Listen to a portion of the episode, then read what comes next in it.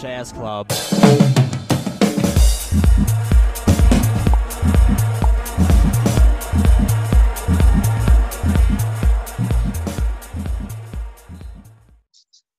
¿Qué hay, señoras y señores? ¿Cómo están? Bienvenidos nuevamente al podcast Golazo, edición capítulo número 16. 16 semanas, señor Jorge. Ya llevamos una semana más aquí en este grandísimo podcast. Y sí, hemos tenido ahí algunas pausas de una semana, dos semanas. Pero bueno, estos ya son por algunos problemas externos de tiempo, ya se lo saben ustedes vamos a procurar pues no extender tanto el tiempo de ausencia de este podcast porque pues la verdad me, me, gusta grabarlo, me gusta editarlo. Es el primer, el primer podcast que en lo, en lo, en lo regular, ¿cómo se puede decir? Que en, que en lo, personal, ajá. en lo personal yo tengo, y sí he participado en otros más, pero en este canal y creo que tanto de equipo rojiblanco es, es el segundo, porque Jorge ya tenía uno antes que, que, estuviera golazo. Y bueno, pues es un proyecto que, que, tiene que ir para largo, es un proyecto que se le vienen muchas cosas buenas y estamos ya, señor Jorge, iniciamos este proyecto, se acuerda que a principios de junio. Sí, sí, a principios de junio. Ya, casi, sí, principios de junio, estamos ya a 13, viernes 13, ¿eh? viernes 13 de noviembre. Viernes 13. Eh, ojo, ojo con este día porque... Es, el segundo... es el segundo este, viernes 13 de este año y tengo que decirles, no es por asustarlos, pero el viernes 13 de, de, el primer viernes 13 de este año fue el mismo viernes que dijeron vamos a cancelar la Liga MX. El, el lunes de, bueno, una vez que termina el fin de semana empieza la cuarentena y se vinieron muchas cosas abajo. Esperemos que este viernes 13 ya sea como de que, ah, vamos otra vez a reactivar, ya están llegando vacunas, que no sea tan feo como el viernes 13 de aquel, este, de aquel viernes 13 de marzo. Así que, pues vamos a darle con todo y con ánimo a despertar los que están viendo este podcast en la mañanita del sábado 14. Esperemos que nos estén acompañando con un gran café previo al partido de México contra Corea del Sur. Así que bueno, pues ya le presenté a mi compañero Jorge. Este, Jorge, ¿qué tal estás? ¿Cómo te trata la bella ciudad de México? ¿Cómo te trata la pandemia en la ciudad dirigida por Claudia Sheinbaum? No, pues, pues bien, ¿no? O sea, dentro de lo que cabe yo, pues, pues bien. Eh, siempre es un gusto, siempre es un gusto estar aquí, como tú lo dices, cada viernes. Ya sabemos que luego no somos eh, de, cada semana, pero siempre tratamos de estar eh, con ustedes. La verdad es que siempre, siempre es un grato, grato momento estar grabando este podcast y eh, comentarle a la gente que, pues, Rafa, hoy porque le tocó escuela, pues no va a estar con nosotros, pero sabe de antemano que este programa va por él y que vamos a estar ya la próxima semana con su gran presencia y hoy no lo vamos a reventar, así que pues no vamos a tener que reventar, pero saludos mi querido Rafa. Así es, un saludo hasta Tuxtla Gutiérrez, a nuestro querido compañero Rafa. Anda en Tuxtla Gutiérrez. Anda en El señor Rafa anda en tierras chapanecas. Anda en Tuxtla, el señor Rafa. No sé si ya se regresa pronto, la verdad no sabemos, pero hasta el momento yo sé que está en las bellas tierras chapanecas. Un abrazo, un saludo al señor Rafa y a toda la gente de Chiapas que nos están escuchando, ya sea de Tuxtla, de San Cristóbal de las Casas, de Tonalá y también de Tapachula. Un saludo a toda la gente chiapaneca. Así que bueno, pues, señor Jorge, este, ¿qué han pasado en estas semanas de ausencia? O sea, ya terminó la liga, ya terminó la fase regular del Guardianes 2020. Aquí en Guadalajara, bueno, en Jalisco ya terminó el bendito botón de emergencia. ya acaba de terminar hace unas horas, a las 5 de la mañana. ¿Y qué más ha pasado? O sea, eh, aparte de que Alfredo Talavera se lesiona, una lesión muy grave, mm, de que Cristiano pues ya superó el COVID, ha habido muchas cosas, la verdad. Pero entre esas cosas es de que pues regresa la fecha FIFA y las fechas FIFA se vienen muy intensas, tanto en Conmebol, con CACAF y UEFA también. y México no va a participar ni con Conmebol ni con CACAF, mucho menos con los de UEFA. Vamos con, la, con los asiáticos, dos grandes contendientes asiáticos se consideran, eh, quitando Australia, se consideran los dos, los dos mejores equipos eh, asiáticos actualmente en esa eh, confederación. Estamos hablando de Corea del Sur y Japón, dos potencias del fútbol asiático con grandísimos jugadores, dos selecciones que han puesto a varios de sus jugadores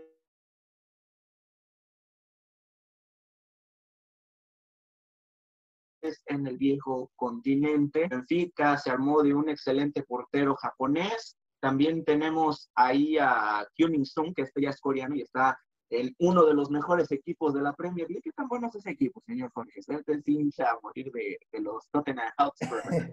es, bueno, es bueno. Creo que este, ahorita con Mourinho, con este director técnico, le ha dado otro, otra esencia, otro tipo de juego. Y pues ahí va, está dentro de la pelea.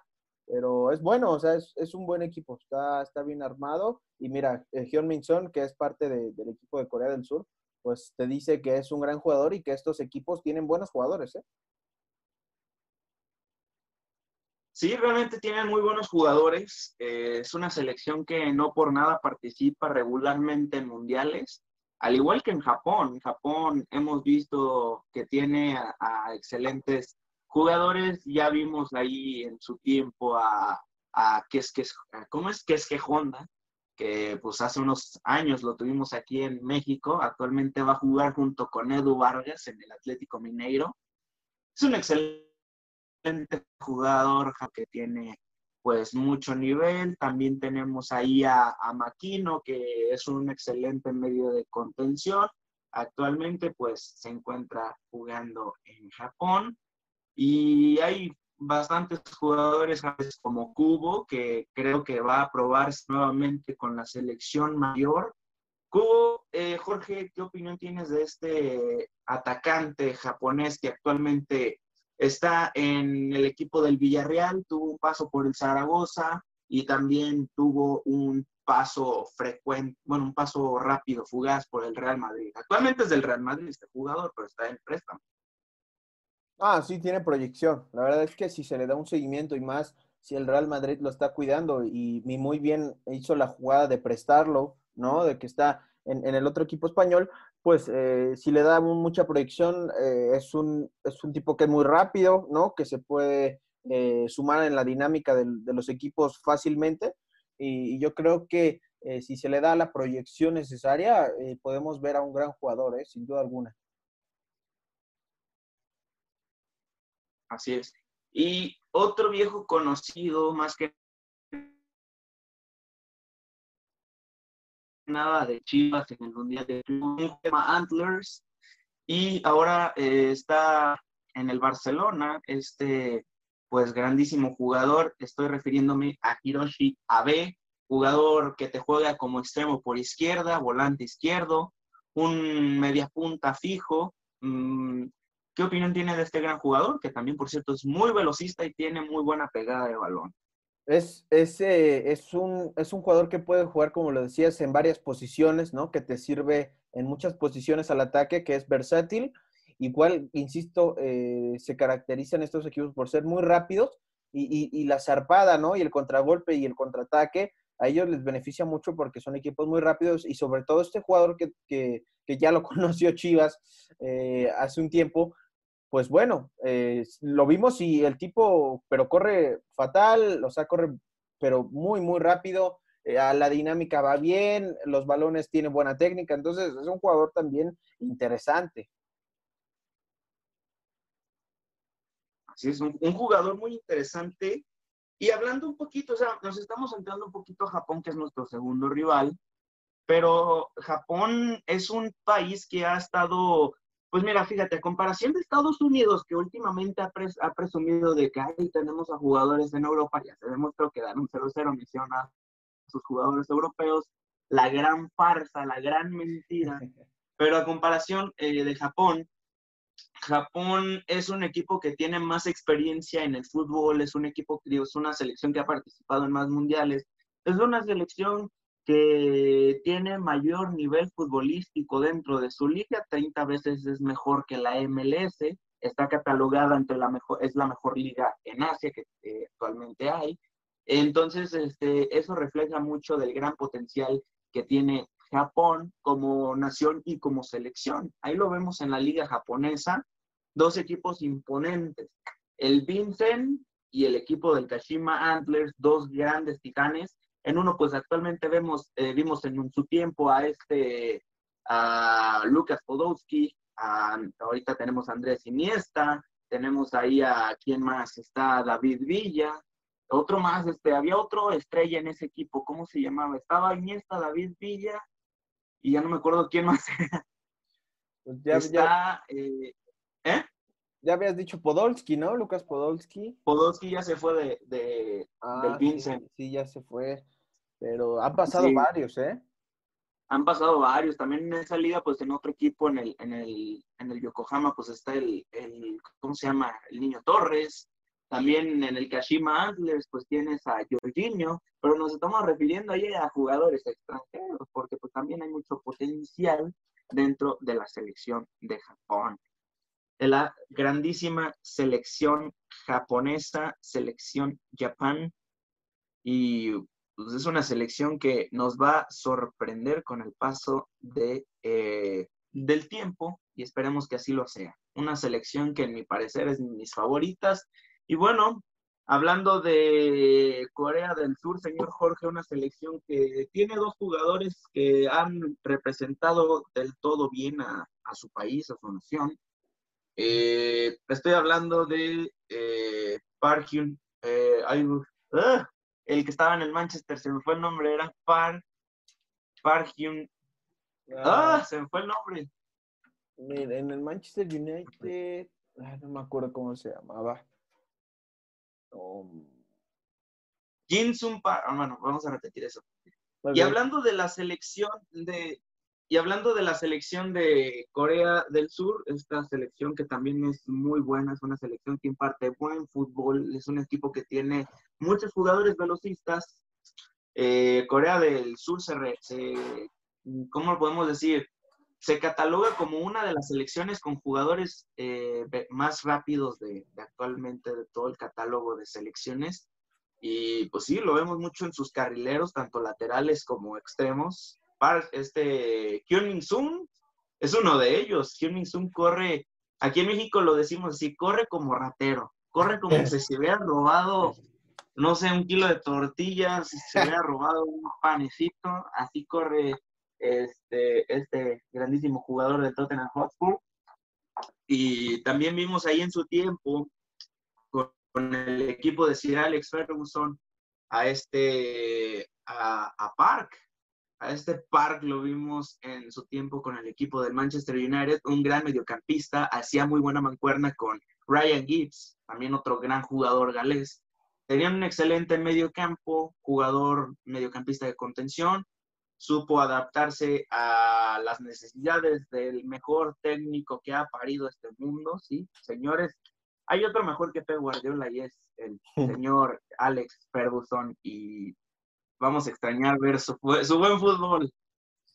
Es el mejor técnico, pero bueno, este, actualmente vamos a referirnos a quien está todavía activo, que es eh, el ídolo del señor Jorge, el señor Sun.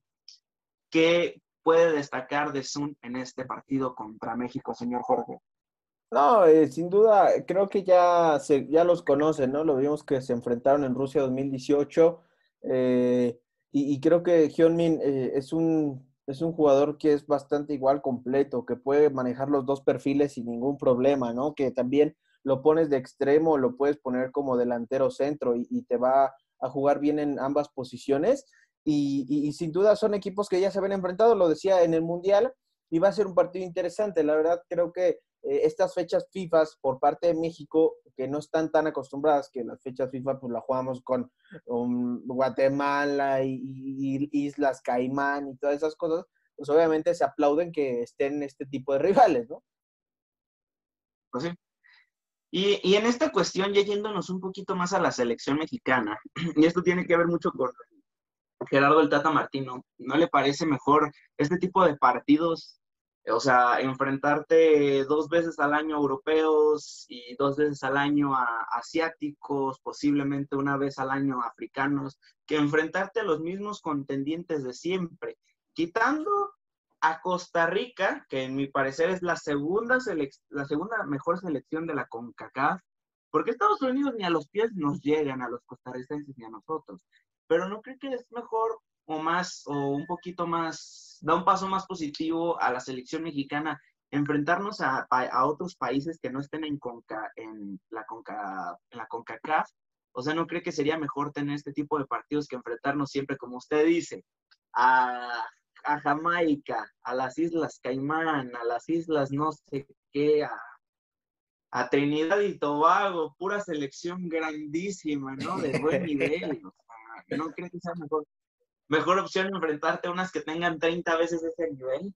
Ah, sí, por supuesto. Te digo que siempre es aplaudible este tipo de cosas. Y también es un, es una, eh, es un concepto que Martino, que el Tata, eh, ha impulsado en la selección mexicana, ¿no? En, los que buscan los partidos, los que realizan este encuentro, mejorar el nivel, porque aquí es donde realmente se tiene que probar la selección, ¿no? Por ejemplo, aplaudible lo de también contra Holanda, contra Argelia, son equipos realmente duros, fuertes, y eso te deja buenas cosas, ¿no? Como a Tata Martino le puede dejar muy buenas cosas de cómo va su equipo avanzando, evolucionando en lo futbolístico, y ahora que te pongan a Corea del Sur y después a Japón, creo que para el Tata Martino le cae de maravilla porque ahí ve eh, realmente cómo está el equipo, cómo acciona su equipo, y a él le sirve demasiado para sacar conclusiones. Entonces, obviamente, eh, estas fechas FIFA las aplaudo, ¿no? Con Islas Caimán, Trinidad y Tobago, islas, islas, ya sabes, de esas islas que no existen y que las inventan, pues obviamente sí, este, sí es mucho mejor eh, estas fechas FIFA.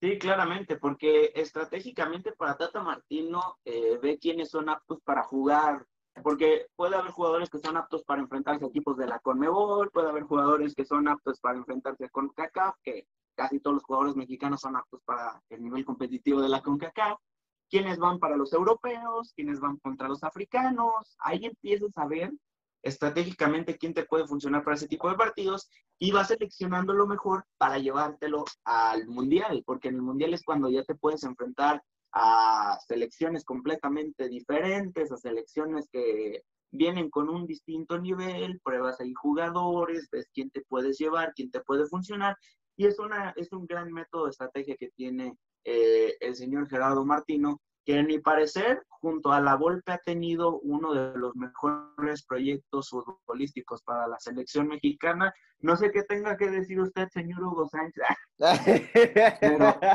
pero, pero, en mi parecer me gusta. Me agrada que traten de hacer este tipo de partidos. Es algo que muchos ya discutíamos, de que México necesita rivales de verdad y no los mismos equipos llaneros de siempre, porque se crece la selección mexicana y lo vemos mucho con el cuadro de Miguel Herrera. Los, vámonos con los dos últimos, ¿no? Con el cuadro de Miguel Herrera y con el cuadro de Juan Carlos Osorio. Equipos, se enfrentaron equipos malos, equipos que, que son los de siempre, de CONCACAF. Los jugadores se agrandaban y a la hora de enfrentarse a un Brasil, una Alemania, una Inglaterra, una España, un Holanda, un Italia, México quedaba muy mal parado porque crecían, se agrandaban, no daban el nivel que deberían dar y eso afecta anímicamente a la selección mexicana, afecta moralmente a la selección mexicana y tener los pies en la tierra y demostrar y empezar a desarrollar un nivel futbolístico que te pueda ayudar para catalogarte mundialmente como una buena selección, pues apenas lo estamos viendo y es algo que me agrada y que está haciendo Gerardo el Tata Martínez. Señor Jorge, ¿tiene alguna opinión? Sí, sí, no, o sea, está bastante bien. Como tú lo dices, eh, estos dos procesos que había tenido antes de la selección, pues bueno, no, no se veía como unas fechas FIFA serias, pero Tata sabe, ¿no? Sabe que esto hay que irlo practicando con buen fútbol, contra buenos contrincantes, ¿no? De, de, de que puedan hacer un, mejor partido contra México y México pueda sacar también eh, buenas cosas. Entonces, sí, por supuesto que, que estas fechas FIFA valen la pena. Claro, claro, claro.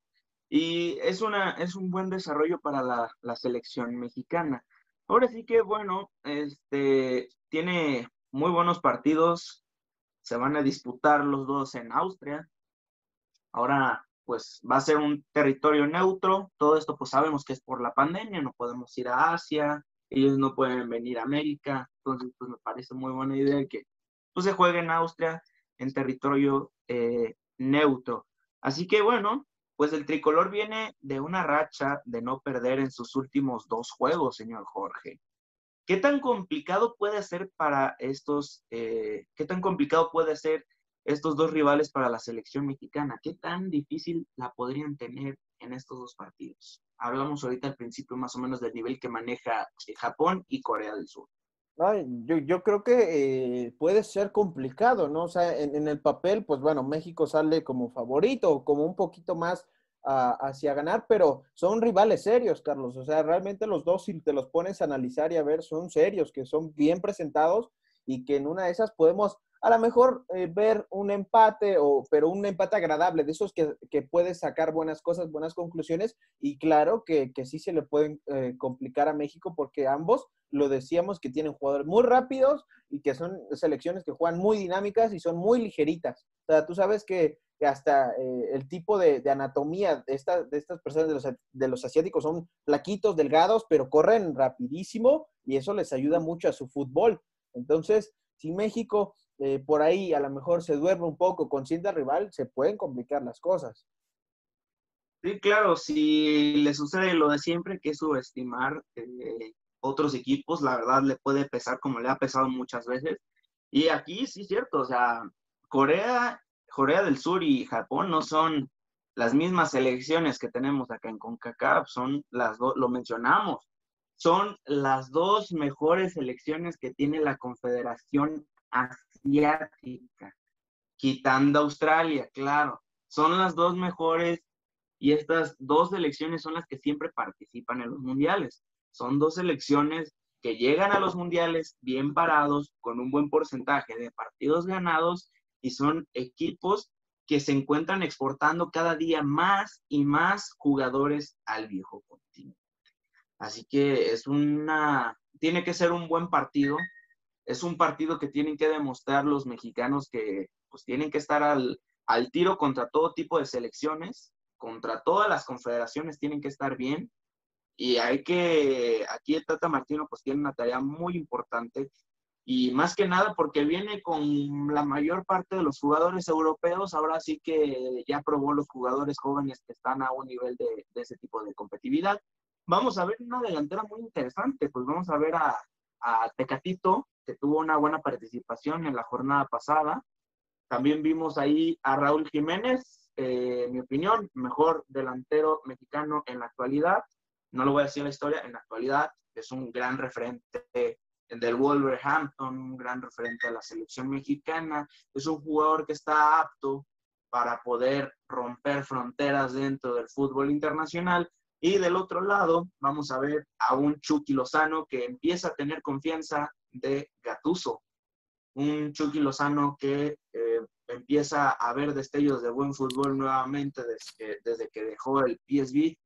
Y vamos a ver un ataque muy interesante, al igual que en el medio campo Héctor Herrera, gran este, jugador del Atlético de Madrid, jugador que tiene confianza del técnico argentino el Cholo Simeone, y del otro lado vemos a Charlie Rodríguez, gran mediocampista de Rayados de Monterrey, que sí, este torneo ha tenido un destello mediático, bueno, medio a comparación de torneos pasados, no se le ha visto muy buen fútbol este Guardianes 2020, pero es un jugador que te responde.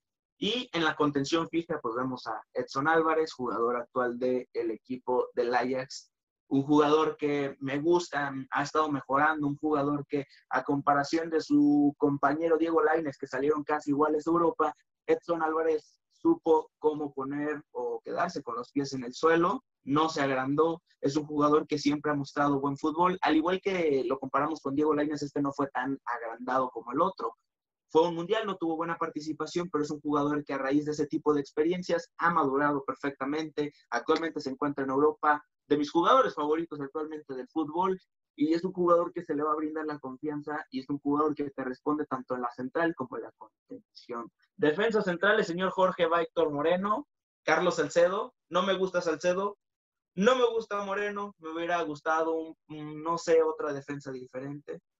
Eh, se le han ido muchas a Carlos Salcedo. No me gusta Carlos Salcedo, es un jugador que ya no es apto para la selección mexicana, pero bueno, si está ahí es porque a lo mejor algo le ve Tata Martino. Y lateral, Gallardo y el Chaca Rodríguez no me disgustan, son buenos, déjenlos ahí. Y en la portería, no me gusta Hugo González, un portero que se le fueron tres pepinazos en la última jornada del fútbol mexicano. No sé qué va a hacer en esa portería. Tata Martino, no sé qué le ves a este muchacho. Jonathan Orozco hubiera estado mejor. Ay, pero es que Talavera se lesionó y pues es lo que él te queda, ¿no? Opiniones de este cuadro, que posiblemente sea el titular en unas horas contra el equipo de Corea. Ah, es, es, agradable, ¿no? O sea, creo que la propuesta ves al equipo, como lo decías tú, hombre por hombre, y la verdad es que es agradable. Si ya de por sí en, en la fecha FIFA anterior no había como tal al 100% los europeos, hoy viene Chucky, hoy vienen un poco más, ah, eh, era el que más extrañaba, ¿no? Al Chucky Lozano, ver al Chucky Lozano con Tecatito y con Raúl Jiménez realmente te, te dice que pueden sacar buenas cosas, ¿no? Porque por las bandas tienes a dos personas muy desequilibrantes, en el centro Raúl Jiménez que que puede tener una ocasión y, mandarle al gol. Entonces, creo que es interesante. Como tú lo decías, eh, lo de Carlos Salcedo, pues bueno, algo, algo está viendo Tata Martino. A mí en lo particular, Héctor Moreno se me hace un defensa muy técnico, que tiene una técnica muy depurada, pero ya se ha vuelto lento. O sea, la edad no pasa en balde, se ha vuelto ya realmente eh, lento. Los laterales eh, también se me hacen buenos. Gallardo se me hace un tipo que tiene mucha proyección va bien de cabeza, es un lateral que, va bien por, las alturas.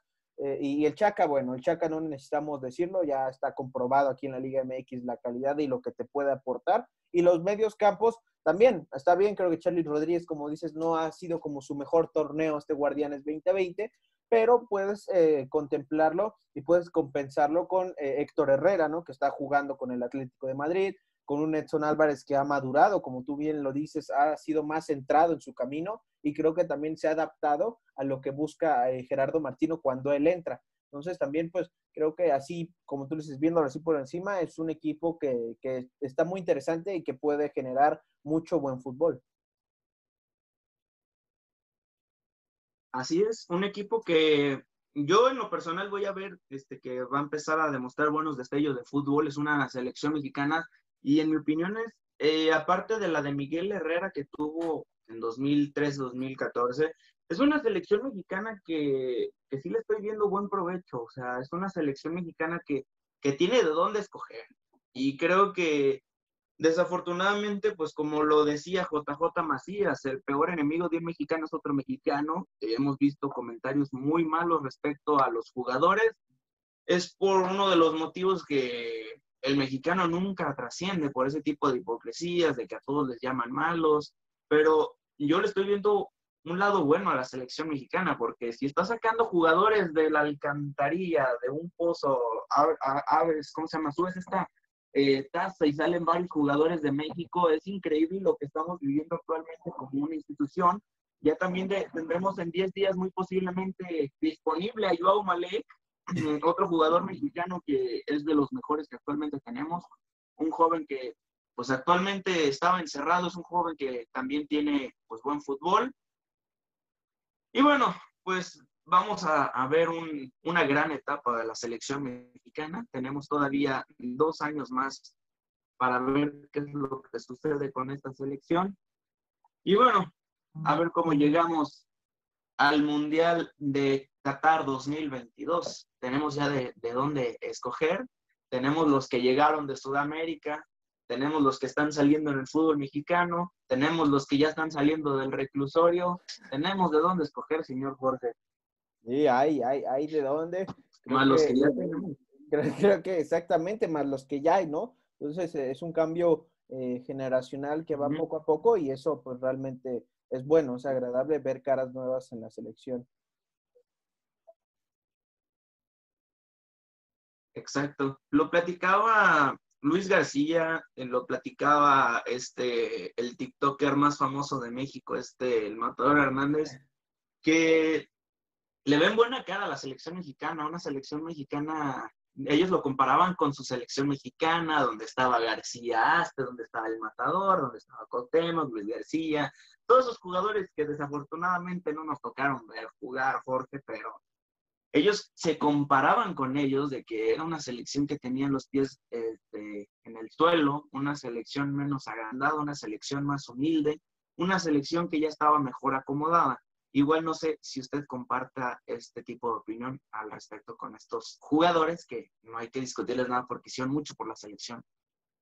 No, eh, creo que sí, sí, en cierto punto sí podemos ver a una selección en la actualidad, como tú dices, más centrada, ¿no? Que, se ve un fútbol más serio, que no lo veíamos hace eh, un buen tiempo, ¿no? Con los directores técnicos pasados había muchas dudas, ¿no? Era un fútbol que no sacábamos muy buenas conclusiones y creo que, como tú dices, ese toque de seriedad, de humildad, ha mostrado eh, que la selección eh, expone un buen fútbol, un fútbol más serio y sabe a lo que juegan, ¿no? O sea, creo que eh, este proceso que ha hecho Tata Martino también en lo anímico y también yo creo que hasta en lo psicológico aporta mucho al futbolista mexicano y entonces eso se demuestra en la cancha, claro, claro está y, como tú dices, eh, sí es, es, buena esta, esta selección. O sea, como decía, sí, sí, escuché que lo del Matador y lo de Luis García, que tienen buenas cosas. La verdad es que tiene buenas cosas y se tienen que aprovechar. Se tienen que aprovechar porque es momento, es momento.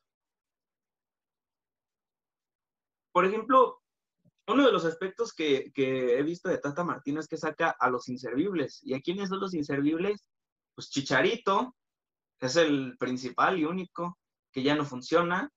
Eh, a Diego Reyes también lo excluyó porque Diego Reyes pues ya no, no fue un jugador que, sea de su agrado. Ha decidido pues meter otro tipo de, defensas. Ahí vemos que prefirió todavía la madurez de, de Néstor Araujo o de este Héctor Moreno. Igual este, son dos jugadores que han sido marcados, al igual que Carlos Vela, que es un jugador que tiene una mentalidad muy mala.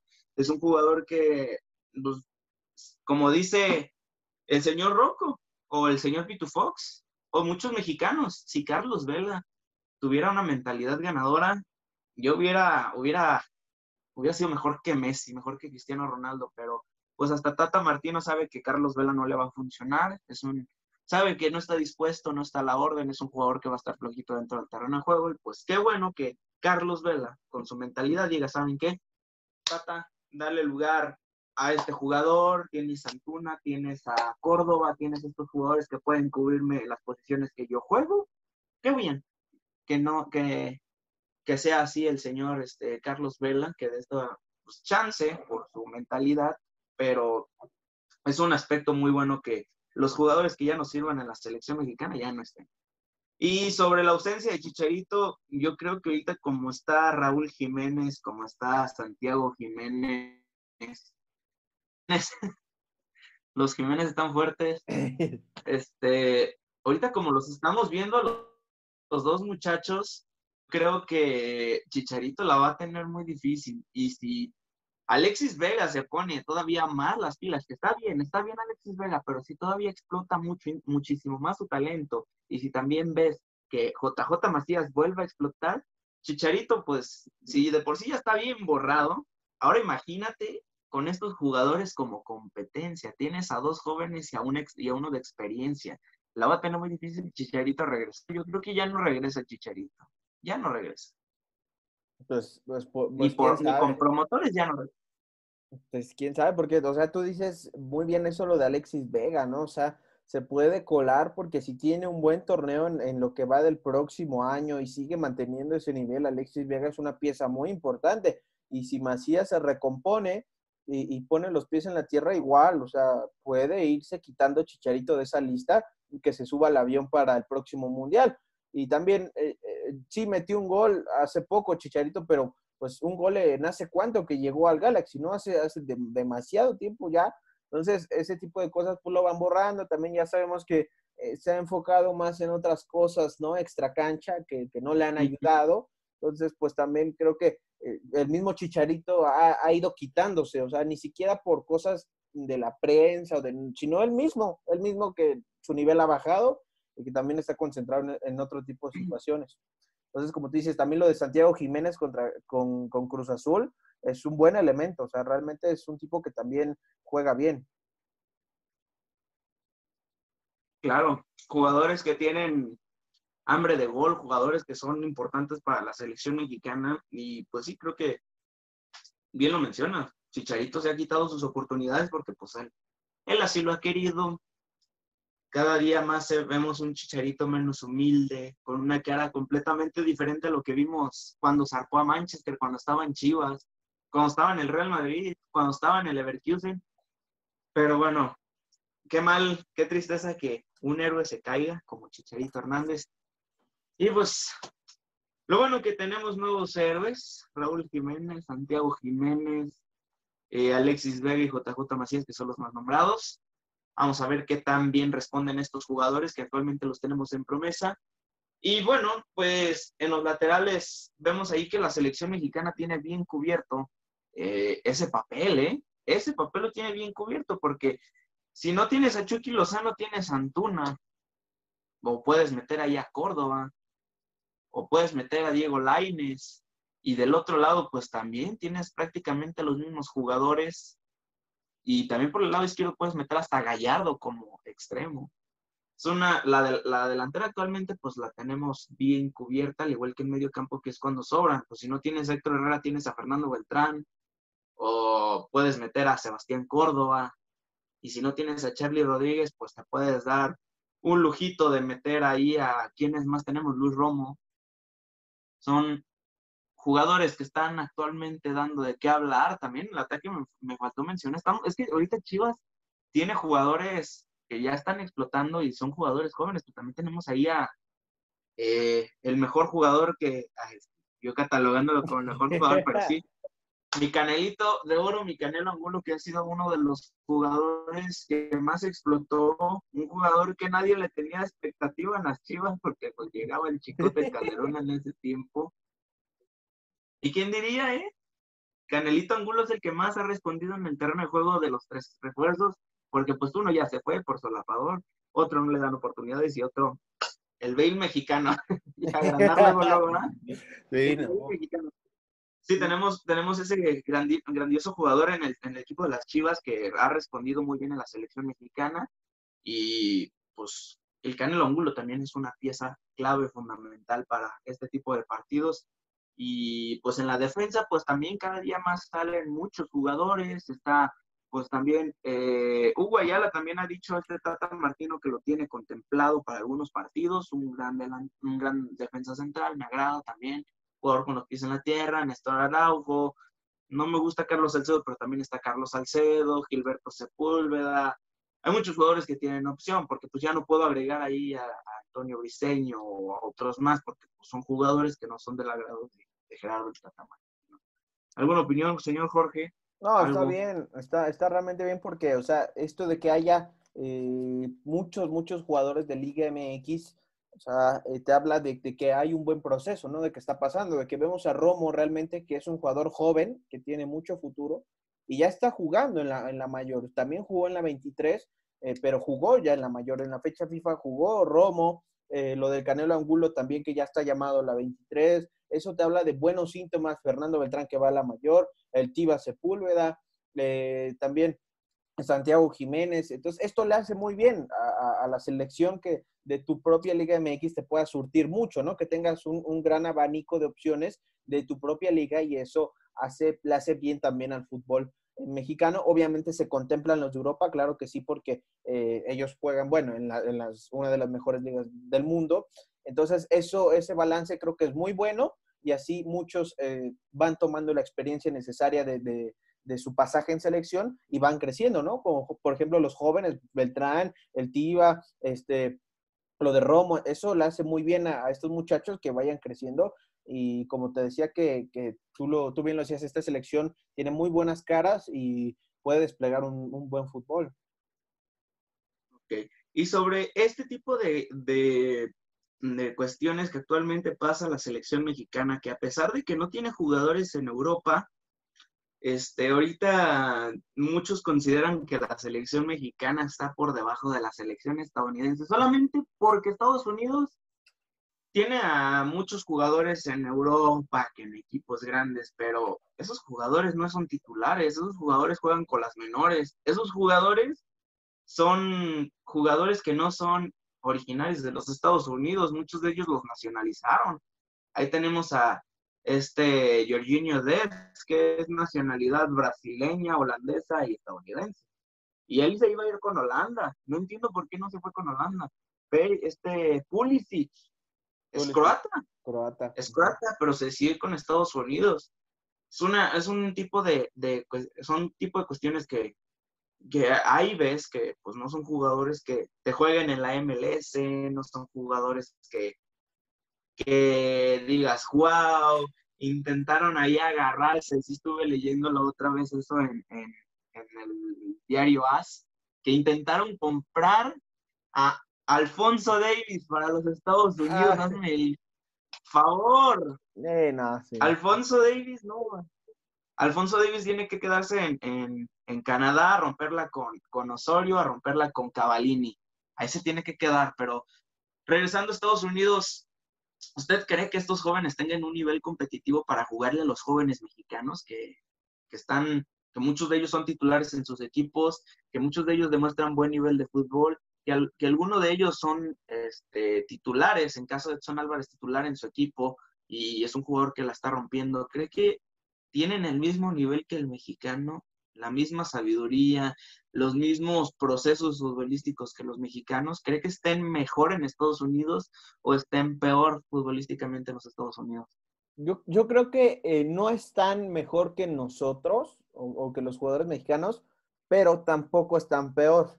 O sea, creo que sí han avanzado, obviamente en eso se les aplaude, pero no han llegado al nivel de, de, México. Porque, o sea, yo, yo te podría decir que, por ejemplo, Reina, que juega en el Borussia Dortmund, es un, es un tipo que entró en el clásico contra el Bayern Múnich y realmente no se mostró algo, ¿no? O sea, no hizo algo que, o, por ejemplo, también el que juega en el Leipzig, eh, también son a los que conozco, a Pulisic y, y, hasta ahí, a los otros, o sea, con todo respeto, no los conozco porque no estoy tan inmerso con, con, con los jugadores estadounidenses. A Jorginho a, a Jorginho que está en el Barcelona, o sea, y hasta ahí, no pararle de contar, pero o sea, yo te puedo decir que jugador por jugador no lo están. No lo están, pero tampoco es como si estuvieran en un nivel muy bajo, porque la verdad, pues hay que reconocer que han crecido y qué bien por ellos, pero así que lo veamos hombre por hombre, creo que no. O sea, la verdad es que yo en lo particular, no, no están por encima. Ni, ni a los talones nos llegan a los mexicanos en el nivel futbolístico. Es que, realmente, o sea, creo que a veces el mismo, no, mm, bueno, o sea, lo vemos mucho en Argentina y en países de Sudamérica que tienen jugadores brillantes que están jugando en, Libertadores, Liga Argentina, Liga Brasileña. Jóvenes que se mantienen en, en esas ligas y se mantienen en un buen nivel. Creo que igual estar en Europa no refleja que tengas buen fútbol, porque pues a lo mejor estás en Europa, pero eres este, banca como Diego Lainez, o sea, es, un claro ejemplo. Ahí en México hay tres jugadores mejores que Diego Lainez, o hay mejores jugadores que ya están en mejor nivel en el cual estaba Andrés Guardado hace 10 años. O sea, y, y lo estamos viendo por ese lado y en México lo hemos visto mucho. México ha destacado con grandes jugadores y jugando en su misma liga. También en los, en los 90 pudimos ver que Luis García, el matador Hernández, García Aste, Cuauhtémoc Blanco, eh, el, bebé este, Pavel Pardo, muchos de esos jugadores en su tiempo jugaban en México y eran jugadores que estaban puestos en nivel de top. Entre esos jugadores, Jorge Campos, Jorge Campos que fue un jugador eh, que jugaba en la posición de delantero centro y en la posición de portero, jugador que era de los mejores y lo catalogaban los, los de eSports, que en su tiempo tenía un nivel de 87, o sea, y, a muchos jugadores mexicanos que también los catalogaban en un buen nivel. Jugadores que no necesitaban estar en Europa para hacer buenas participaciones. Tuvieron uno de los mejores mundiales en Francia 98.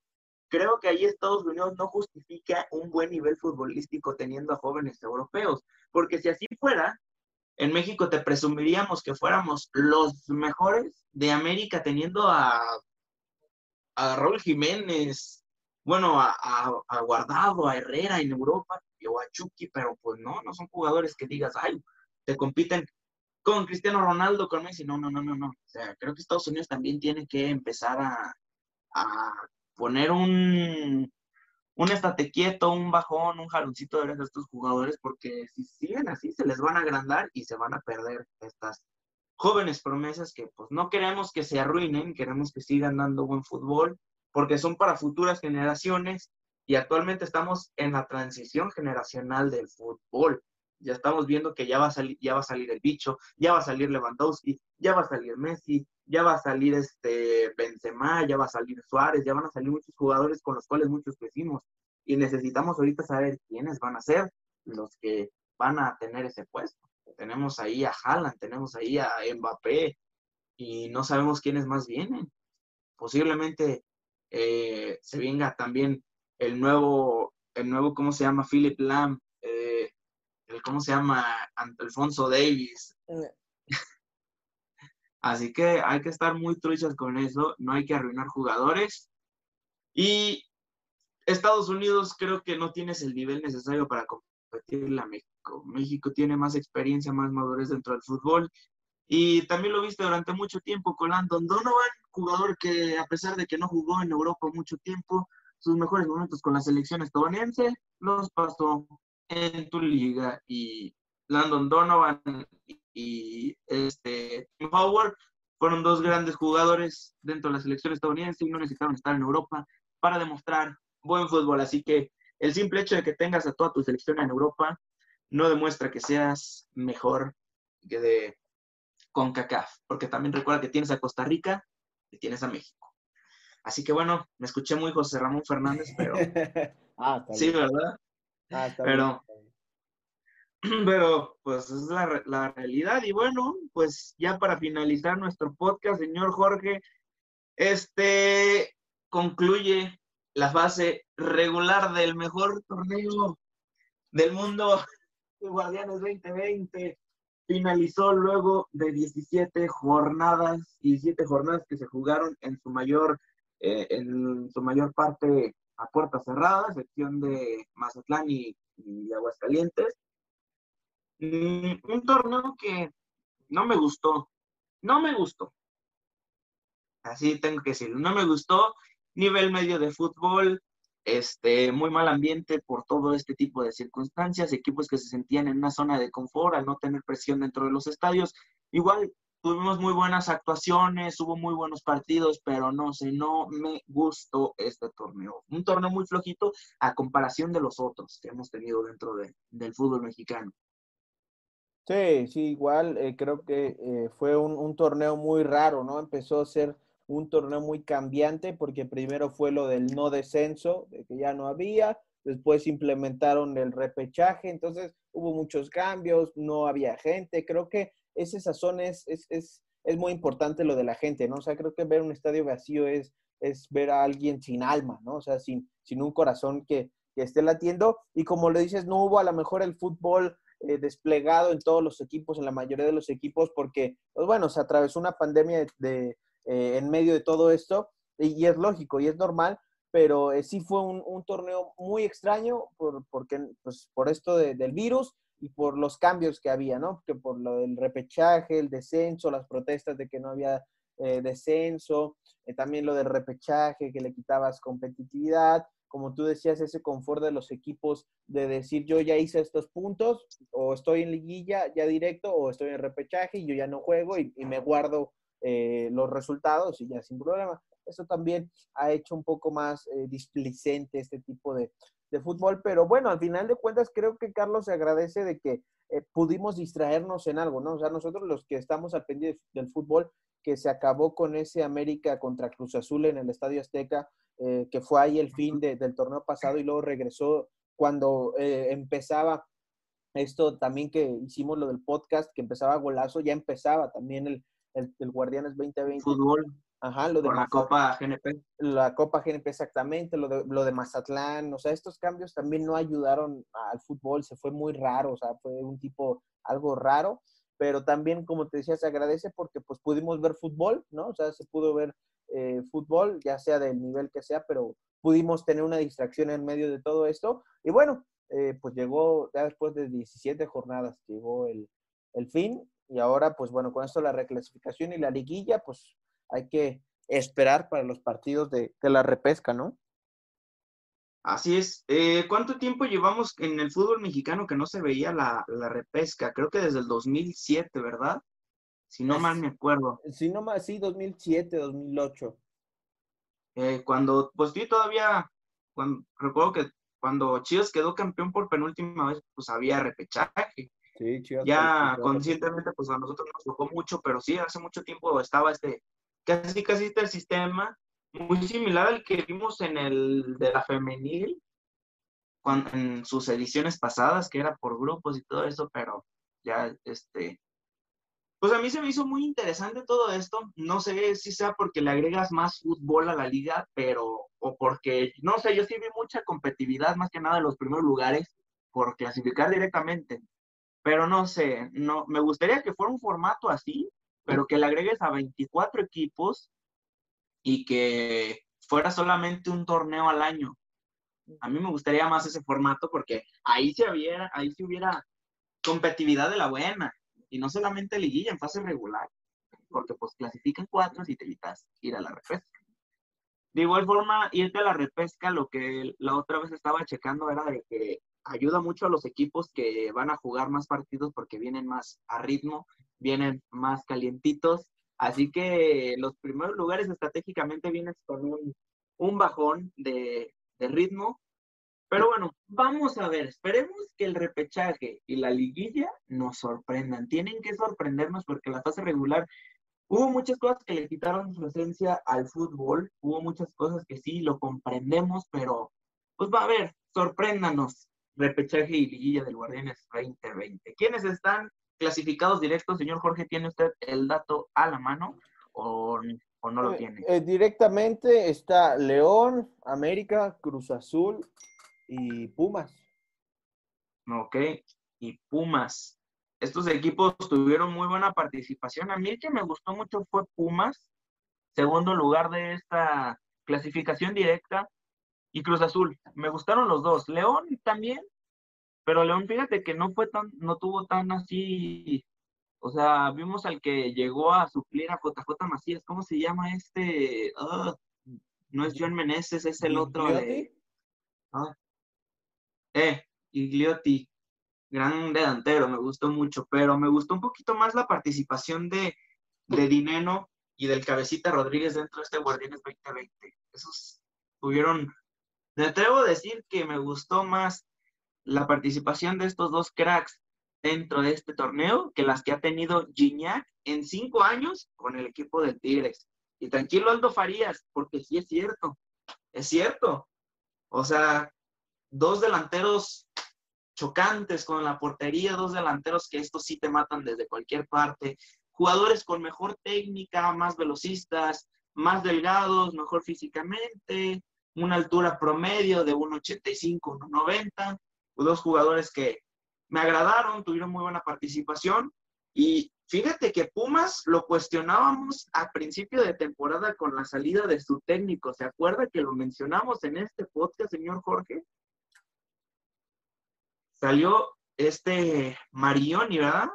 Sí, sí, Marioni. Salió Marioni y pues ahí vimos que al principio por expectativa vimos que a lo mejor Pumas caía y pues no fue así, no fue así, nos callaron y qué bueno que Pumas está clasificando en un buen lugar.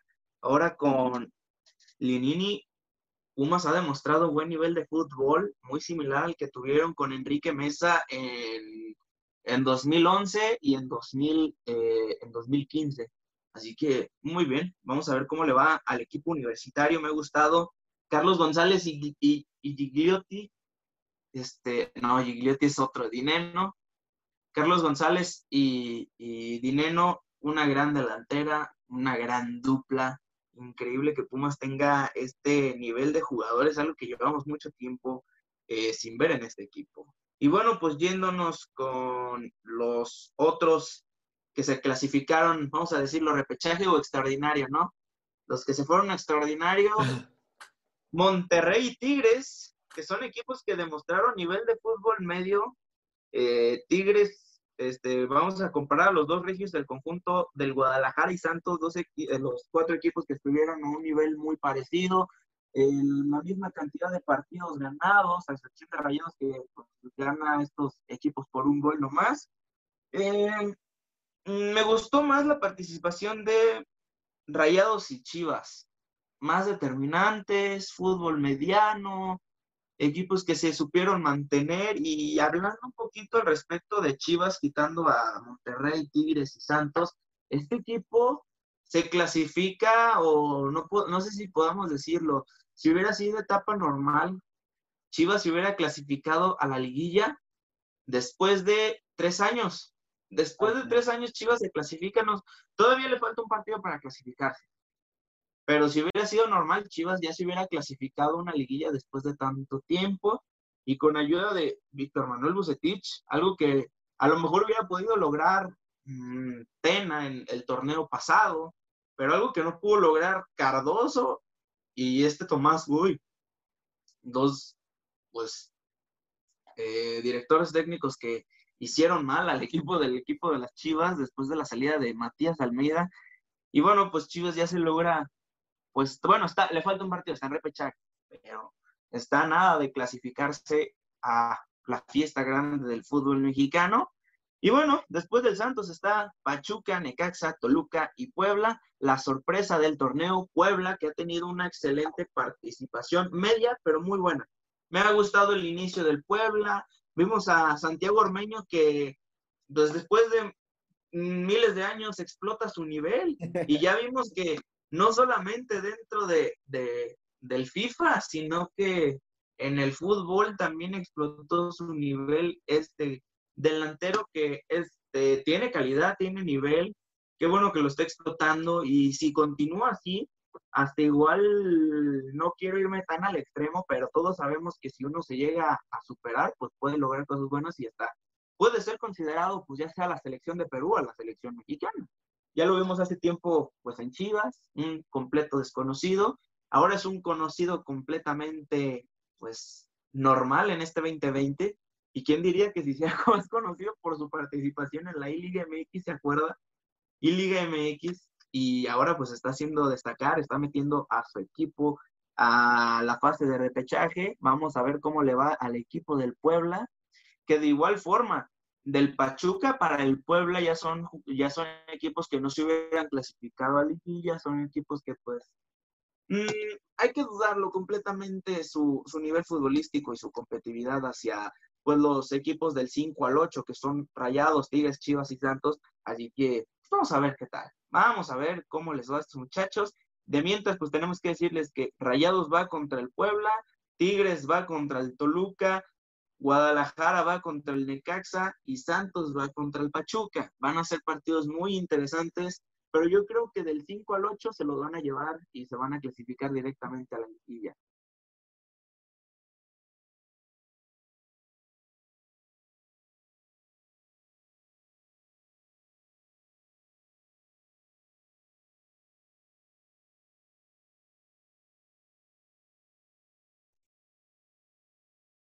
Te trabaste, güey.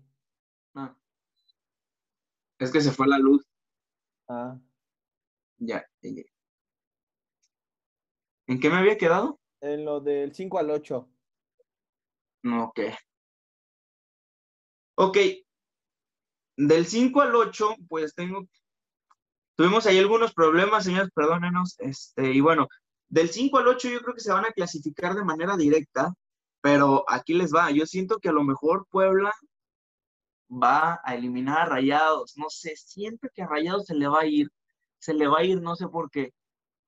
Eh, ojalá te estuviera escuchando eh, el invitado que tuvimos hace un tiempo que fue el ruso, porque ya sabes que pues, él, es, poblano de, todo corazón. Eh, y va a ser un partido interesante, ¿no? Yo creo que Puebla va a ser, le va a ser un rival incómodo a Monterrey. Creo que sí, es un rival así incómodo y, quién sabe, o sea, tiene, hay esperanza. Lo que también es más agradable, Carlos, es que eh, es un partido, es matar o morir. O sea, o ganas o te vas a tu casa. Y creo que eso está bueno porque empezando el, encuentro, los que estén jugando en el partido van a querer ganar y eso nos puede arrojar un buen fútbol, ¿no? Así es, y más que nada porque a Puebla no le va a pesar la localidad de Rayados porque pues no va a haber público. Así que la va a tener un poquito más fácil eh, poder ganar este partido porque tiene calidad. Vemos ahí a lo que es Osvaldito Martínez y Santiago Ormeño han sido jugadores muy determinantes para este equipo. Y posible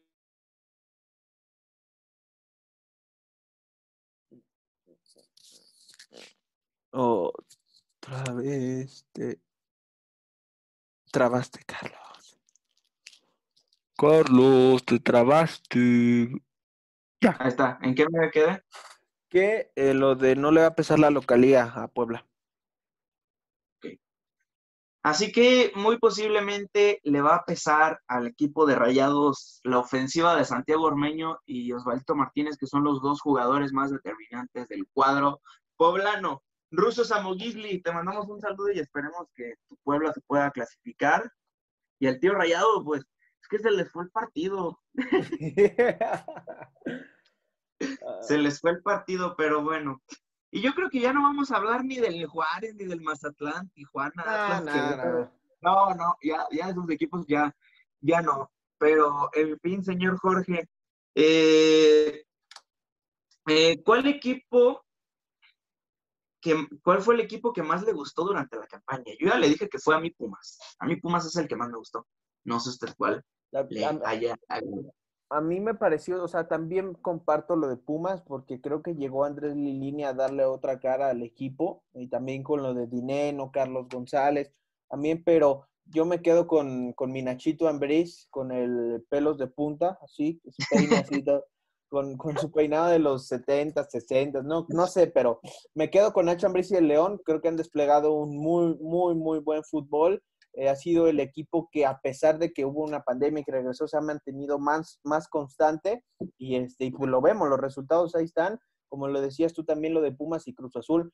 Cruz Azul al principio del torneo y después quién sabe qué le pasó. O sea, vino para abajo, tuvo partidos que, que no ganaba, que se le iban de las manos y pues bueno, le gana eh, Pumas en su casa y con eso le alcanza a Pumas para clasificarse entre los primeros cuatro. Y, entonces, el León, eh, para mí lo hizo muy bien, lo de Nacho Ambriz, que, te habla de un proyecto a largo plazo y Nacho Ambriz conoce a estos jugadores, ¿no? O sea, conoce a estos jugadores y ya sabe a lo que quiere eh, jugar el León con el Nacho Ambriz.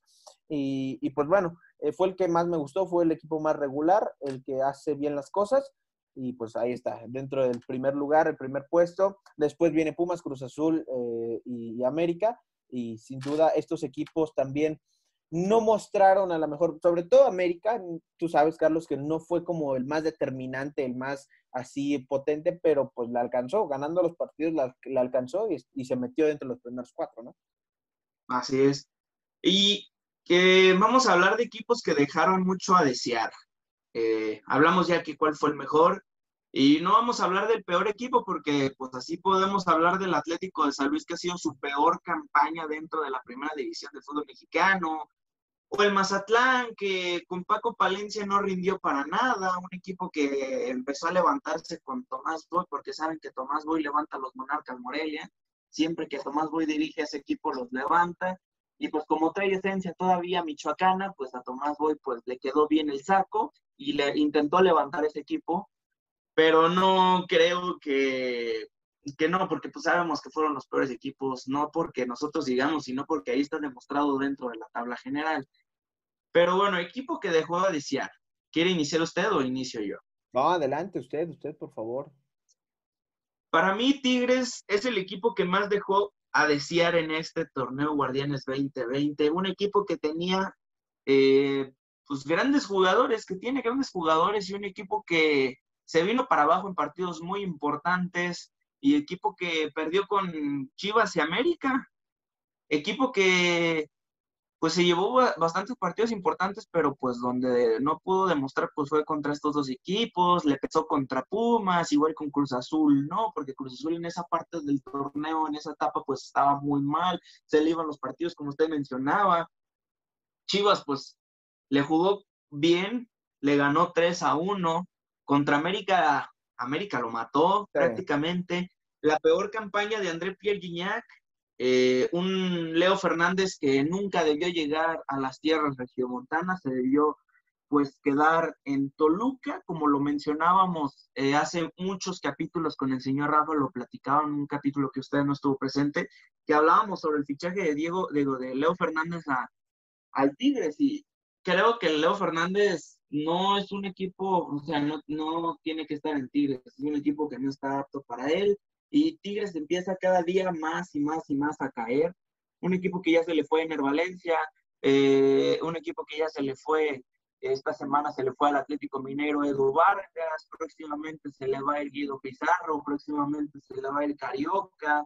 ¿Y qué es lo que va a tener Tigres? Pues nada, se le está, se está cayendo el equipo económicamente, se está cayendo pues completamente toda su estructura que vinieron manejando durante la etapa de Ricardo Ferretti un equipo que ya está empezando a ver, y lo, y lo con el tío Rayado, un equipo que él me dijo, vas a ver que a partir de este año Tigres empieza a desarmarse y va a venir otra vez su tiempo malo, y lo estamos viendo, ya se le fue los jugadores que te había dicho, un equipo que disfruté mucho verlo triunfar, un equipo que disfruté verlo viendo jugar, porque pues equipos así, pues vimos a Toluca también en su tiempo, eh, así de los que me tocó, pues al Toluca, al equipo de, Pachuca. Hay muchos equipos que fueron muy determinantes y se disfruta verlos, pero pues estamos em, empezando a ver que Tigres ya está empezando a, pues, a tener decadencias dentro de, de, su plantel, un equipo que a lo mejor puede tener una reestructuración, un equipo que va a tener bajas a la larga, un equipo que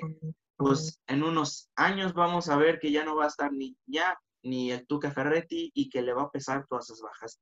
Y bueno, pues hablando de este torneo Guardianes 2020, pues la verdad, ese es el reflejo de la pues caída de Tigres, que un equipo que peleaba los primeros lugares, ahora está peleando el sexto, el quinto o hasta el octavo lugar. Un equipo que por la terquedad de Ricardo el Tuca Ferretti, pues está cayendo también. Parte de este Tuca Ferretti, parte de la directiva y otra parte de los jugadores. Equipo que no me gustó este torneo y que dejó mucho de ser, Tigres. Tigres, señores. Sí, y, igual yo, o sea, de acuerdo contigo, Carlos, por la nómina, por los nombres de jugadores que tiene, por lo que se ha gastado este equipo, creo que Tigres está obligado, estaba obligado en este Guardianes 2020 a clasificarse dentro de los primeros cuatro, ¿no? Para tener un, una clasificación directa, pero, o sea, no gustó, o sea, realmente tuvo partidos que se le fueron de las manos eh, y pues ahí están las consecuencias, pero este dinero que se ha gastado, la inversión con Gignac, que, tiene grandes jugadores, pues sin duda eh, no, no gustó, no gustó. Te esperábamos más y pues simplemente decepcionó y sobre todo pues a su afición, ¿no? Así es, decepcionó completamente Tigres este torneo y pues ya dijimos quiénes son los equipos que nos gustan. Eh, usted no ha dicho quién es el jugador del torneo, ¿verdad? Yo ya lo mencioné que para mí fue Dineno. Para mí fue eh, el Cabecita Rodríguez. Cabecita Rodríguez, Dineno. Tabla de voleo, ¿cómo quedaron en sí? A ver.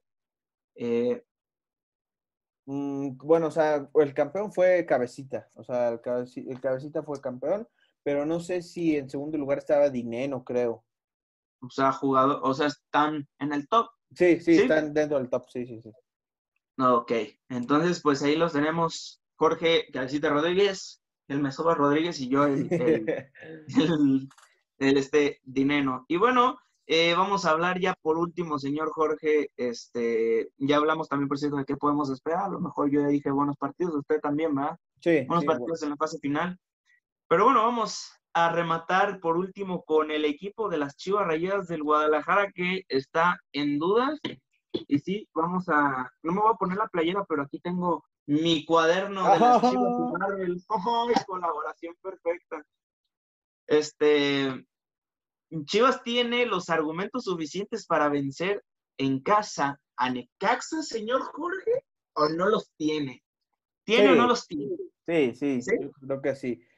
Cabe mencionar que eh, con la llegada del profe Cruz, del profe Pep Guardiola Cruz a Necaxa, eh, puede, a lo mejor mostrar un, un, fútbol mejorcito, pero aún así Guadalajara está obligado, obviamente, y tiene, regresa Macías, también esos regresos creo que le ayudan muy mucho al, plantel porque también ya regresó Bucetich al cuerpo técnico, ya va a estar ahí dirigiendo.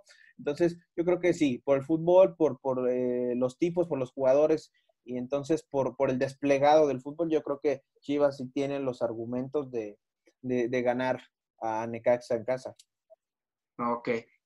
Entonces, este, yo por ejemplo lo veía y yo hace, pues, si me siguen en mi cuenta de Instagram, pues muchos sabrán que hice las mentadas preguntas y muchos me preguntaron, Chivas campeón, Chivas campeón, y yo les respondí, pues sí, Chivas es campeón, tiene que ser campeón, está obligado a ser campeón, está obligado a hacer buen papel dentro del repechaje y de la liguilla, eso fue mi respuesta. Y yo la verdad, yo sí tengo una gran expectativa y tengo una gran confianza en el equipo porque muchos o sea, no muchos, son muy pocos los que han dicho, es que no me gusta cómo fue y por qué catalogan que Chivas tuvo un partidazo y que no sé qué.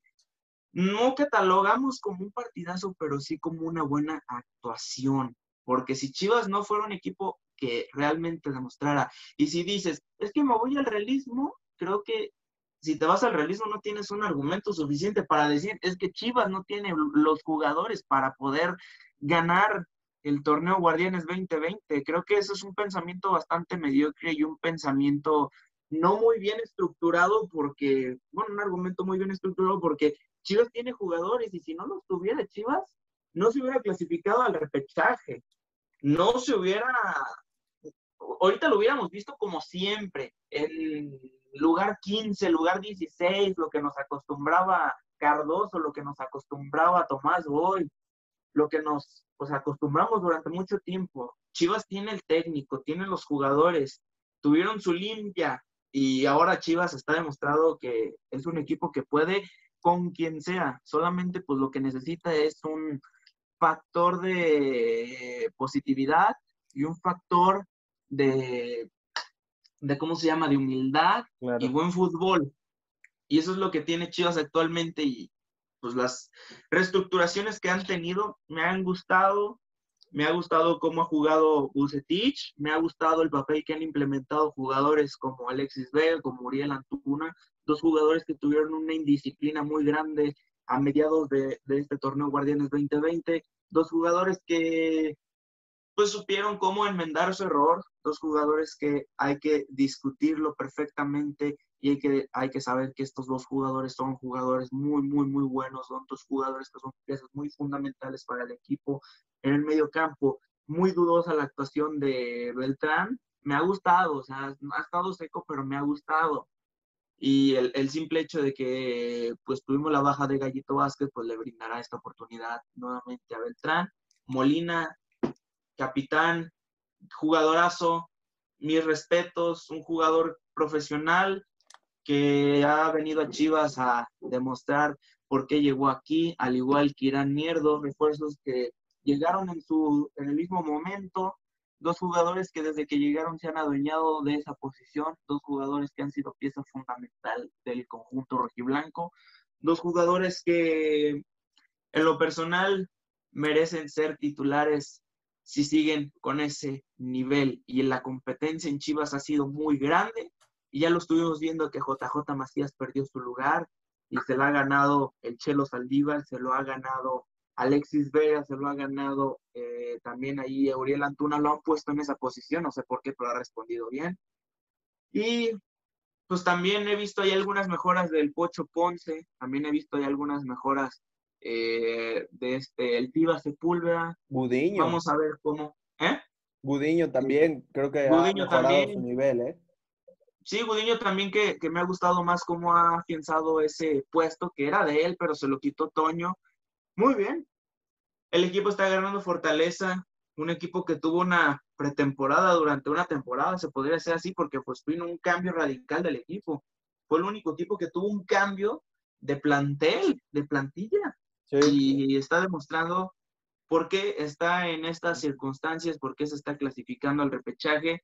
Y si no hubiera esto, lo platicamos, si se hubiera clasificado a la liguilla directa de no haber repechaje. Yo, como, como tú dices, Carlos, que los jugadores se la crean, ¿no? De, de dónde están parados, de que tienen una posibilidad de calificar. Y como tú lo dices, si realmente se, se, activan y hay, un, y hay un ambiente sano, ¿no? O sea, cero fuera de cosas extra cancha y todo eso, Guadalajara, si se clasifica a la liguilla, está para pelearle a cualquiera, ¿eh? O sea, con este plantel creo que es bueno y, hay que estar pendiente de lo que pueda hacer si le gana a Necaxa. Obviamente no hay que adelantarnos, hay que ganar a Necaxa y después pensar lo que ustedes quieran. Y nada más quería decir algo, Carlos, tú, o sea, tú pondrías a Macías contra Necaxa. A mí, sinceramente, el equipo me gustó mucho con Vega en el ataque y creo que Vega, le, o sea, le gustó que, le, que, lo pusieran en una de sus posiciones que es centro delantero, apoyado de, de, Angulo, de, de, Antuna, también del Conejito. A mí me gustó, pero en una de esas yo creo que Bucetich le puede dar la confianza otra vez a, a Macías de ponerlo eh, de titular ante Necaxa, ¿eh? ¿eh? Yo la verdad, si te soy sincero, Macías es un estorbo. Y me gustó más Vega porque es un jugador más movido, un jugador que sí te busca los pases y que no se queda ahí viendo los balones pasar. Así, digo, Vega los busca. Y Vega es un jugador que tiene mucho más visión de ataque que JJ Macías. Y es un jugador que, pues esa posición es de él. Esa posición se la ganó Vega. Es una posición que me ha gustado cómo ha participado ahí.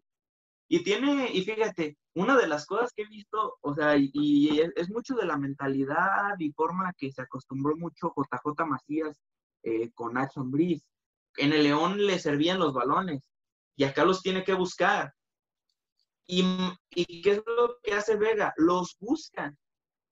¿Qué es lo que hace por lo regular Vega? A veces se abre para mandárselas a un jugador alto. ¿O qué es lo que hace? Se retrasa poquito para buscar la línea de tiro de gol y es lo que lo ha catapultado como un delantero que no es de la, o sea, ¿qué podemos decir? No es un delantero, no es un 9 como de la altura de Lewandowski, que es un, que para ser un 9 tienes que ser alto, J, digo, Alexis Vega, a pesar de que es un jugador de una estatura baja, uno, ha demostrado que es un 9 que es muy importante y es un 9 que, pues, es bajito, pero corpulento, jugador movido, tiene buena pegada, sabe mandar centros, distribuye, abre, abre el campo.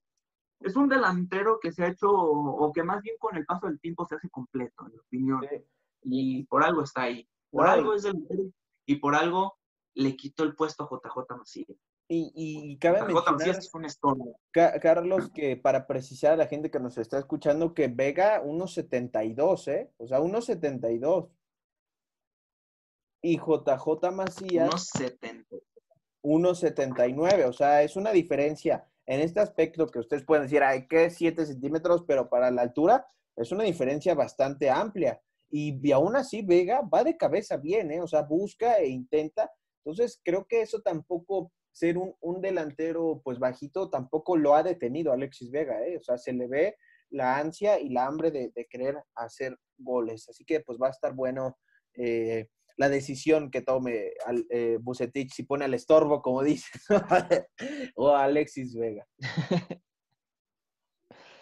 Sí, es que, es que JJ Macías pues mira, en el clausura 2020 no me disgustó, fue un delantero que demostró calidad, demostró cubrir bien el puesto que dejó Alan Pulido y pues se llegó este parón y, la verdad, o sea, en, el, en, la Copa GNP México tuvo buena participación, pero ya en la fase de, de, del Guardianes 2020, su fase regular, no, la verdad dejó mucho que desear, ni la sombra de lo que era en el clausura, ni la sombra de lo que fue en León, ni la sombra de lo que fue con Matías Almeida.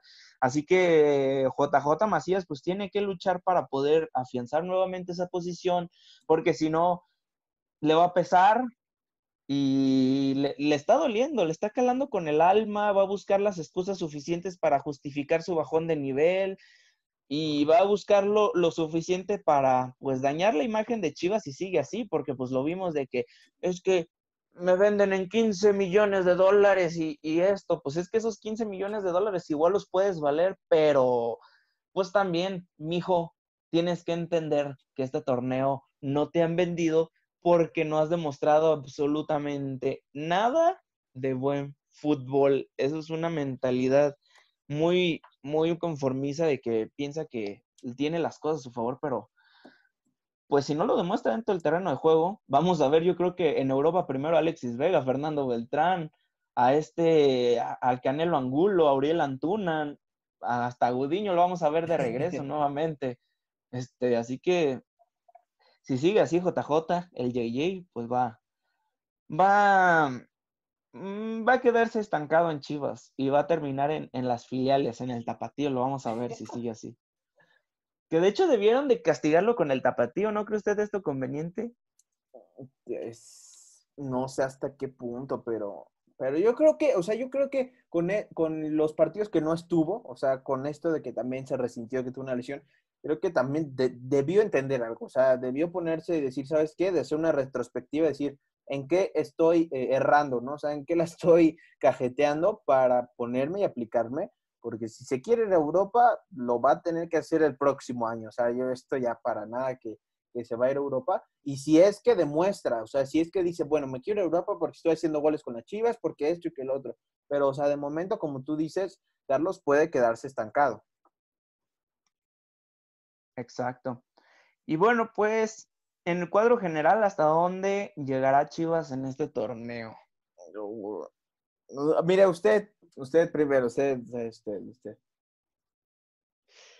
Mira, yo sé que luego va a salir, va a salir un compita que usa cubrebocas todo el tiempo, haya pandemia, no haya pandemia, va a decir, es que Chivas no trae nivel, no, pero va a llegar a la final.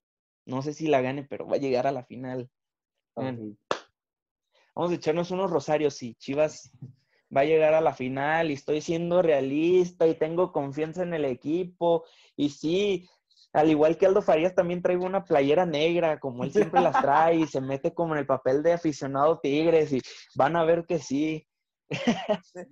Pues, pues está ah. grabado, ¿eh? está grabado, ya quedó que va a llegar a la final y, y bueno, yo desde mi punto de vista, hasta dónde va a llegar Chivas, primero obviamente es ganar a Necaxa, ¿no? Que le ganen a los hidrocálidos, después podremos ver, pero yo de antemano, hablando desde Jorge de Chivas, pues yo, no, pues a la final y que sean campeones, imagínate, o sea, ¿quién pensaba que Chivas fuera campeón cuando cambiaran de técnico, problemas extra cancha, indisciplina?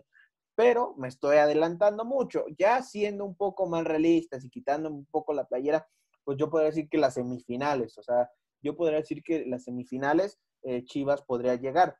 Obviamente, yo de antemano no quiero ser pesimista, yo quiero que Chivas sea campeón, ¿no? O sea, igual como, como Carlos que dice que a la final, ya quién sabe qué pase, pero que llegue a la final. Yo también deseo eso, claro que por supuesto que sí, para tener visitas, quiero visitas, chingada madre, pero, pero este, pero eh, como diría también un señor que utiliza cubrebocas en pandemia o no en pandemia, eh, también hay que ver, hay que ver. Primero hay que ir paso, paso a paso y cómo se van dando los resultados y ya después ilusionarnos como niños. Yo quiero decir algo, que si le ganan a Necaxa, yo sí me voy a ilusionar como un niño y, y si pasa algo, alguna tragedia, voy a llorar. Yo voy a llorar y ya. Eh, si gana Chivas, se compra el Xbox One, ¿eh? Digo, el Xbox. Si gana Chivas, sí, sí, exactamente. El Series X. El Series X. No el Series S, el Series X. el Series X. Estaban pues, una vez había puesto el, el, el, Sebas y varias páginas de que si Chivas queda campeón, ¿qué se hace? Yo dije, pues mira, tatuaje, quién sabe, pero yo dije, pues ya me voy a cortar ya próximamente el pelo, ya le voy a dar matarile al pelo largo. Y como voy a estar, yo creo que a lo mejor un buen rato a rapa, porque pues ya me, me recomendaron así los de la barbería, Igual, pues aprovechando mi tiempo de rapa, pues voy a tener el look de el Bofo Bautista. ¿Qué tal? Si Chivas queda campeón, me voy a aventar un mes con la parte de acá arriba en color rojo y me voy a pintar en azul marino la chivita. No. Así mero. Si Chivas, no, más bien, si Chivas pasa a la final, voy a ponerme así para, con, con todo. Y Ahí está. Vamos. Está grabado, eh, está grabado, señor, lo que está diciendo. ¿Usted qué va a hacer si Chivas pasa a la final o queda campeón? No sé, no sé, lo, lo voy a meditar. El próximo podcast que estemos grabando, ya voy a decir qué, qué puedo hacer, pero sí, algo, algo tenemos que hacer también. Ya que esté Rafa aquí, ¿verdad? Para que también vea que... Para meter a Rafa y, que haga alguna... alguna... ok, pues muy bien, pronósticos ya para finalizar. Este, vámonos no solamente con Chivas, vámonos ahorita en lo que es pues la, la, fase regular de este, de este torneo. Eh, vámonos primero con el. Ay, ya se me perdió la, la lista de partidos, señor Jorge. No, pues. A ver, igual, igual sí es. Bueno, o sea, para no adelantarnos, igual si grabamos la próxima semana el podcast, ya es cuando empieza el repechaje, entonces pues podemos guardar nuestros pronósticos. Ok, pues mejor los pronósticos los dejamos para la siguiente fecha, ya que tengamos ya un pensamiento más, eh, ahí sí consciente, ¿ah? No, un pensamiento más, más este, claro. Exacto, un pensamiento más claro para racionar las cosas y decir, no, pues Chivas, ahorita puedes decir, no, Chivas gana 7-0 al Necaxa y ya después una semana dices, no, creo que 2-1, 2-0, no sabemos. Pero bueno, los pronósticos los vamos a dejar para la siguiente semana ya que esté Rafa. Y bueno, señor Jorge, pues concluimos el capítulo del podcast Golazo número 16. Y pues bueno, tengo que decirle, fue un honor, fue un gusto compartir micrófonos con usted. Es un placer haber estado eh, platicando un rato de fútbol eh, un ratito con, usted, con toda la banda. Eh, platicábamos del pronóstico, pero se nos fue porque, o sea, cambiamos de tema, lo de la Liga MX, y en unas horas eh, va a jugar México contra Corea del Sur. ¿Quién cree este, que gane? ¿Cuál es su pronóstico? No, yo creo que México lo gana 2-1. ¿2-1? Ok. Jorge dice que México lo gana 2-1 a Corea del Sur. Yo creo que también me voy por un 2-2 o un 2-1. También, a favor México el, gane. Pero creo que sí va a estar muy reñido el partido. Y a ver cómo nos va. Hace gol eh, Min Sun y hace gol Raúl Jiménez y Chucky Lozano. Concentro los dos de Tecatito Corona. A ver cómo. Así, así están ahorita mis pronósticos. Pero bueno, bueno, pues señor Jorge, este, ya para despedirnos, este, ¿quiere mandarle un saludo o algo a la gente? No, pues nada, igual hay que seguirnos cuidando para este, pasar esto más rápido, darle vuelta a la hoja más rápido y pues bueno, disfrutar que eh, hay esta fecha FIFA y también que la próxima semana pues estaremos viendo eh, los partidos de, la repesca, del repechaje. También un honor siempre estar aquí en este gran, gran, gran proyecto, gran podcast. Y un saludo también al buen eh, Rafa que se cotizó y anda en tierras chiapanecas y pues eso sería todo de mi parte. Ok, pues muchas gracias, señor Jorge. Un gustazo. Quiero también, por cierto, antes de despedirme, un saludo hasta Tuscla Gutiérrez al señor Rafa, que ahorita me comentaba que estaba en examen. Esperemos que lo haya aprobado. A la mera e hizo trampa. no se crea, señor Rafa. Le mandamos un saludo. Esperemos ya tenerlo la siguiente semana de regreso con nosotros aquí en el podcast Golazo. Y bueno, pues y ahora sí, para despedirnos quiero invitarlos a que vayan al canal de Jorge de Chivas, vayan, se suscriban, le piquen a la campanita de notificaciones. El link directo aparece aquí abajo en la descripción de este, si lo estás viendo en, YouTube, pues aquí abajito aparece eh, el link directo al canal de Jorge de Chivas, al igual que sus otras redes sociales. También, por cierto, eh, los quiero invitar a que se suscriban a este canal, que es, por cierto, mi canal de YouTube. Estamos subiendo contenido cada semana, ya se la saben. Este, vamos a estar muy activos y pues vamos a estar desde casita. A lo mejor pues tenemos ahí algunos bloguecitos más que grabemos esta semana. Y bueno, pues ya se la saben, señoras y señores. Aquí abajito está el botón de suscribirse, pícale la campanita de notificaciones porque estamos ya a prácticamente 50 suscriptores de llegar a los 3000 y Jorge está a 500. También vayan allá con el Jorge, porque pues tenemos una posible sorpresa que tengamos en unas semanas. Y bueno, pues ya se la saben todas las redes sociales aquí abajito. Señoras y señores, un gusto compartir eh, micrófono en golazo. Y bueno, nos vemos en el capítulo 17 del podcast Golazo. Saludos a todo México, Estados Unidos o donde, nos, donde se encuentren. Hasta la próxima.